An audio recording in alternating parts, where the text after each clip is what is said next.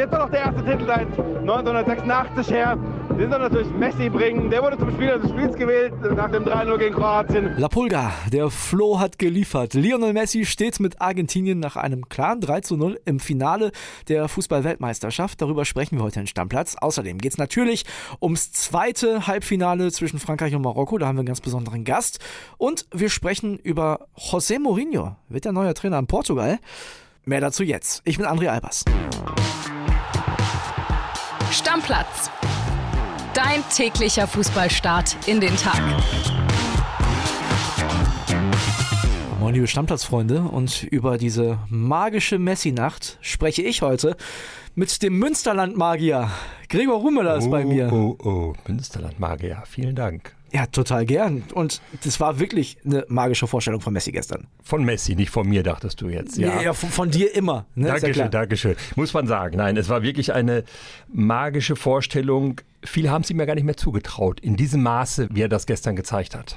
1986 Argentinien das letzte Mal Weltmeister geworden, 1987 Lionel Messi geboren, 35 Jahre mittlerweile alt. Es wird Zeit, dass er den Titel in die Heimat holt, aber es wird auch schwer, wir werden nachher drüber reden, wer der Gegner sein könnte wenn wir das Spiel nochmal durchgehen, also ich habe vorher ehrlicherweise gedacht, es wird ein 0-0 nach 90 Minuten mhm. und dann wird es eine ganz zähe Nummer und es geht vielleicht ins Elfmeterschießen.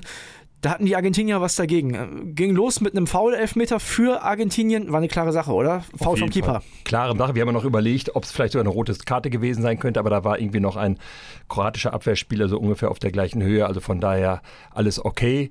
Ja, und dann der Elfmeter war allein schon, möchte ich fast sagen, das Eintrittsgeld wert. Hättest du ihn auch so geschossen, ja? Nicht ganz so, aber er zeigt, Lionel Messi zeigt, wie man Elfmeter schießt. Dieses Rumgezappel, dieses Stehenbleiben am Anlauf, rumhoppeln der hat ihn einfach mal kurz reingewämst. Also ich hätte den Mut gar nicht gehabt, glaube ich, in so einer Situation, steht 0-0 im Halbfinale, den hochzuschießen. Ich glaube, ich würde immer flach schießen. Vor allen Dingen nach den Erfahrungen in den vergangenen Tagen, die andere gemacht haben, Harry Kane, genau. Also von daher, es, es zeigt aber auch, dass er einer ist, der dann Verantwortung übernimmt, das mit aller Gradlinigkeit und Konsequenz durchzieht. Das ist ein Kapitän, das ist ein Weltklasse-Spieler. Wahnsinn. Dann ging es weiter und äh, ich sag mal so, wir haben nicht gestritten über dieses 2 zu 0, aber Aha. wir haben da schon eine sehr unterschiedliche Meinung gehabt. Also für dich war es eins der Tore des Jahres. Ja, auf jeden Fall. Ich habe das gesehen, wie der startete und wie er dann, der Alvarez, über die Linie ging, über die Mittellinie ging und man hatte das Gefühl, da passiert jetzt was. Und er lief und lief und lief. Dann hatte er zweimal Glück, dass ein Abpraller nochmal zu ihm kam und dann hat er den Ball aus drei, vier, fünf Meter über die Linie gedrückt. Ein super Solo, ungefähr 55, 60 Meter ist er gelaufen. Sicherlich am Ende mit etwas Glück dabei, aber ich, ich finde das atemberaubend, wie er da äh, dieses Solo, also mich, mich fesselt das jetzt noch aufmerksame Stammplatzhörer wissen, also wir beide sind zwar das erste Mal in der Kombination hier, aber du unterstützt ja Eintracht Miersdorf-Zeuthen, ne? Ja. Ich sag, was ist für eine Liga? Landesliga Südbrandenburg. Könnte da genauso fallen, das Tor. So ungefähr. So ungefähr. nee, ernsthaft. Das ist ein Thomas Müller-Tor für mich. Also er hat zweimal ganz großes Glück, dass er den Ball wieder bekommt und dann stolpert er ihn noch rein. Aber er ist bis dahin erstmal mit dem Ball gekommen. Das muss man einfach sagen. Er hat die Räume gesehen. Man muss auch sagen, zwei Mitspieler haben wunderbar gekreuzt. Da war auf einmal alles durcheinander in der kroatischen Abwehr. Also ja.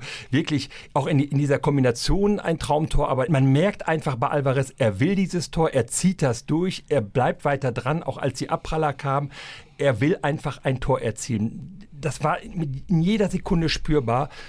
Und für mich ist es wirklich eines der schönsten Tore dieser WM. Ich muss es so sagen. Und dann gab es wieder eine 2 zu 0 Führung für die Argentinier. Glaubst du, die hatten so leichte Holland-Vibes in der Halbzeit? Nee, glaube ich nicht. Ich hatte nicht den Eindruck, auch als sie rauskamen, man hat auch irgendwie gemerkt, das ist nicht das Kroatien, das wir aus den vergangenen Spielen. Ja, das stimmt, ja. Die waren, also wirkten kennen. irgendwie nicht so frisch, ne? Nein, die wirkten nicht so frisch und, und waren auch nicht mehr so robust in den Zweikämpfen. Und ich denke, das haben die Argentinier auch gespürt, dass sie natürlich weiter am Ball bleiben müssen, konzentriert weiterspielen müssen. Aber ähm, das ist nicht das Kroatien gewesen, das wir so in den letzten Tagen vorher gesehen haben. Ja, und dann kam mein magischer Moment in diesem mhm. Spiel, denn dann kam der 35-jährige Lionel Messi, hat dafür gesorgt, dass Leipzigs Verteidiger Guardiola einen Kompass braucht. Also den hat er ja stehen gelassen, unglaublich, einmal ins Kino geschickt. und hat er die Kabine gefunden. Ja. und dann legt er das Ding zurück auf Alvarez in dem Alter mit der Spielübersicht. Ich glaube, das verlernst du auch nicht. Das ist ja, ich, ich streite ja mit Kili immer so ein bisschen Ronaldo oder Messi. Der Ronaldo ist irgendwann, wenn er 60 ist, wahrscheinlich nicht mehr fit. Der Messi hat mit 60 das immer noch im Fuß. Das weiß ich nicht, aber ich erlebe das ja, ich höre das ja immer bei euch und ich finde auch die Bedeutung, die Messi für Argentinien hat, für die Mannschaft, nicht erst seit dem gestrigen Abend ja. insgesamt, aber auch gerade seit dem gestrigen Abend. Er ist halt immer noch in der Lage, so ein Solo hinzulegen. Er hat immer noch den Blick für den Mitspieler. Er geht in den Strafraum rein, legt ihn in, an den 5-Meter-Raum zurück. Da steht Alvarez, brauche ich nur noch reinschieben. Das kann in dieser Form nur Messi zurzeit. Wir haben über dieses Spiel jetzt ausgiebig gesprochen und es gab noch einen Reporter von uns, der war vor Ort und der hat sich mal zwischen argentinische Fans begeben. Wir hören mal rein, ich bin gespannt, was da so los war.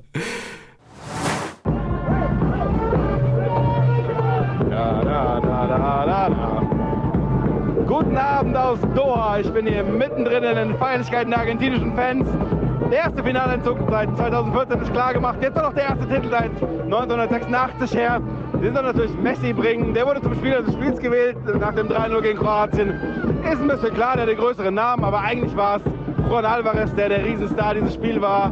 Hat den Elfmeter zum 1-0 rausgeholt. Das 2-0 ein unfassbares Solo. Das 3-0 dann äh, das Sahnehäubchen. Einfach mega. Wir feiern hier noch ein bisschen mit den Fans von Argentinien. Heute ist äh, Dienstag und sie würden gerne am Sonntag an selber Stelle wieder feiern am Lusail Stadion hier in Doha. Viele Grüße, euer Matthias. Ja, gute Stimmung kann man verstehen. Ne? Obwohl, ja. ich kann mir auch vorstellen, dass die Argentinier jetzt ein bisschen Respekt vom Finale haben, denn da sind die ja auch nicht immer glücklich. Ja, garantiert, aber man muss auch mal sehen, welche was für eine Weltmeisterschaft die hinter sich haben. Die haben das erste Spiel gegen Saudi-Arabien verloren, das weiß kaum einer mehr. Ich habe ein bisschen das Gefühl, das tat ihnen ganz gut, mhm. nachdem sie ja vorher Monate oder Jahre lang gar nicht verloren hatten. ja. Das tat ihnen, das war so ein kleines bisschen so Hallo wach. Und seitdem gehen sie das ganze Unternehmen sehr, sehr konzentriert an, sehr, sehr konzentriert. Sie verzichten auch auf ein bisschen Tanzen und drumherum, wie das die Brasilianer so gerne gemacht haben. Sie haben Lionel Messi, das ist der, der klare Führungsspieler. Sie haben tolle Leute drumherum. Also ich habe so das Gefühl, da kann in diesem Jahr was gehen. Werbung. Die heutige Folge wird wieder präsentiert von unserem Partner Neobet und da gibt es ein paar interessante Sachen, die ihr euch auf jeden Fall mal anschauen solltet. Zum einen gibt es ja die geboosterten Quoten, ne? die hat man sonst so vor dem Spiel gefunden, jetzt auch während des Live-Spiels. Also könnt ihr auf jeden Fall mal reinschauen und es gibt ja diese coole neue Wettart. Wir haben schon mal drüber gesprochen, die Spielerduelle. Da könnt ihr den einen Spieler der einen Mannschaft gegen einen Spieler der anderen Mannschaft antreten lassen. Ihr sagt, wer trifft öfter oder ihr könnt auch sagen, die treffen beide gleich oft, zum Beispiel gar nicht. Also, könnt ihr machen, könnt ihr drauf setzen, das Ding hat Neobet exklusiv. Ja, Kuss geht raus, erstmal an Neobet wieder und die haben was ganz Spezielles für euch, liebe Stammis. Es gibt 10 Euro gratis Wettguthaben für Neukunden mit dem Code Stammplatz 10 auf neobet.de oder in der App. Könnt ihr da auch ganz einfach machen.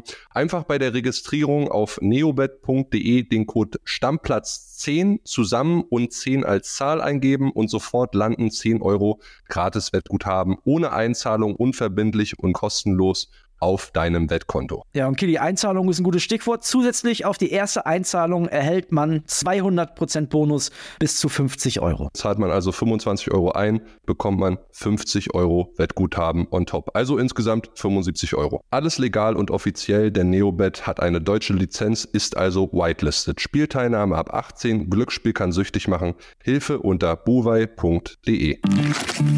Werbung Ende. So, und dann stell dir mal vor, du gewinnst dein Halbfinale deutlich mit 3 zu 0 und bist möglicherweise im Finale trotzdem klarer Außenseiter. Das Gefühl habe nämlich ich, wenn man auf die zweite Partie, die heute kommt, schaut. Mhm. Da gibt es Frankreich gegen Marokko. Die Marokkaner haben sich nicht durchgewurschtelt, sondern stehen verdient im Halbfinale. Ja. Ich glaube trotzdem, dass es für die sehr, sehr schwer wird. Das sehen nicht nur ich so, sondern auch noch ein ehemaliger marokkanischer Nationalspieler. Der hat uns nämlich eine Sprachnachricht geschickt. 23 Länderspiele hat er gemacht, unter anderem aktiv für den ersten FC Köln und Kräuter Fürth. Youssef Mokhtari, wir hören mal rein. Servus. Marokko steht im Halbfinale.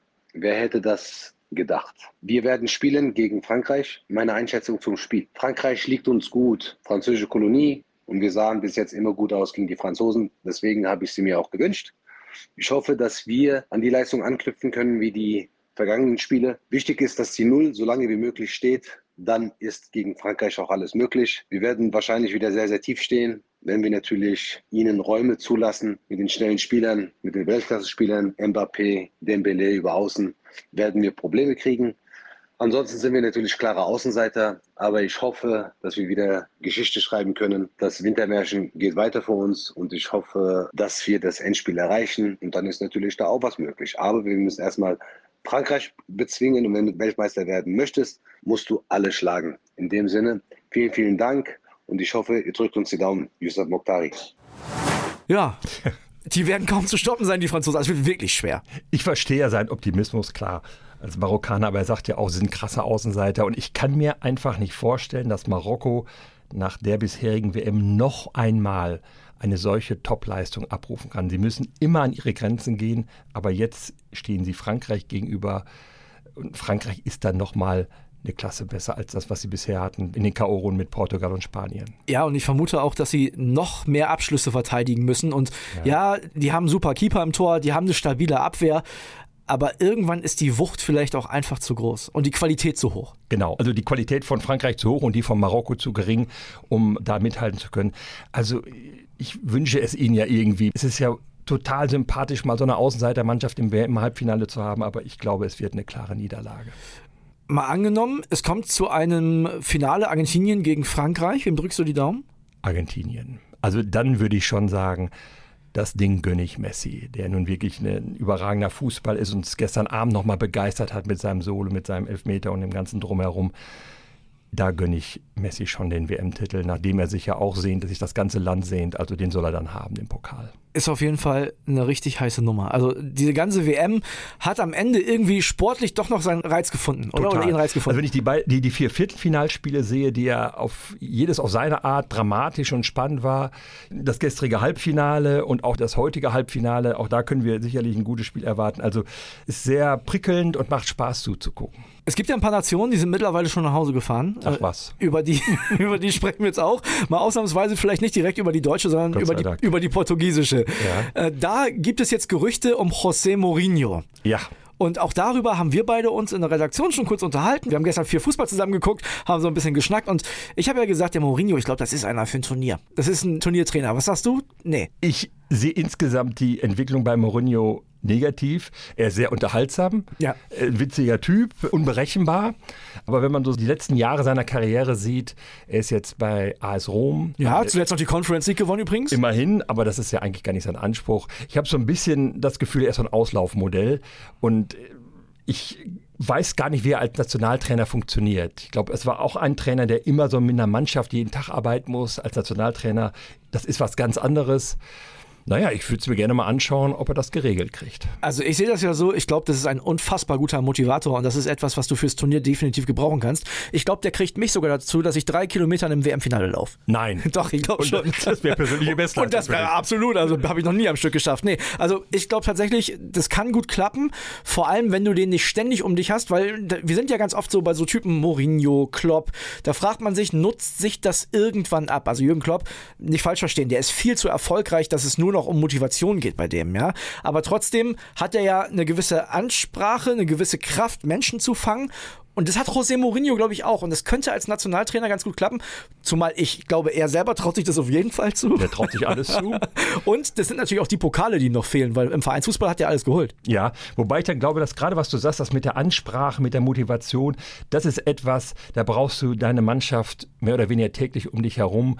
Und das hast du als Nationaltrainer. Da hast du dann so ein paar Trainingstage mit denen, musst du ein paar Spiele machen, irgendwie Nations League, Qualifikation, dann am Ende ein Turnier.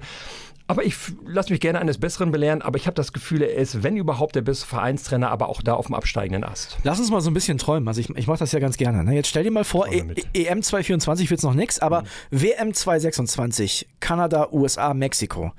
Portugal mit José Mourinho. Ja. Frankreich mit Zidane. Okay.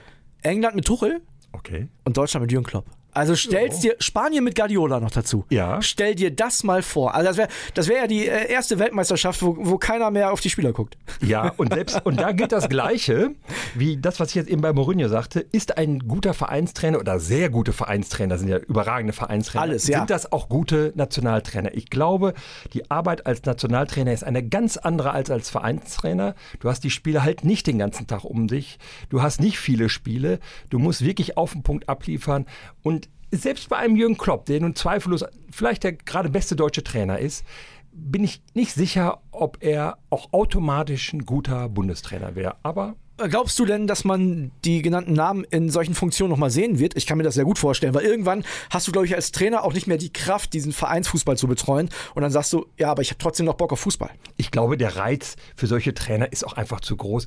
Nationaltrainer zu sein, ist dann schon was Besonderes. Wenn du Deutscher bist und Bundestrainer sowieso, aber auch für so einen Tuchel in England Nationaltrainer zu sein, das ist auch schon, ich denke, auch sowas wie ein Traumjob für den. Also von daher, ich glaube, der Reiz ist riesig für solche Trainer. Also bevor die WM 2026 kommt, kommt ja erstmal die Heim-EM, ne? die EM 2024. Wir haben gestern in der Folge schon drüber gesprochen. Dann ist es tatsächlich jetzt auch eingetreten. Das sind die Männer, die Deutschland nach vorne bringen sollen. Kahn, Sammer, Völler, Minzler. Was sagst du dazu?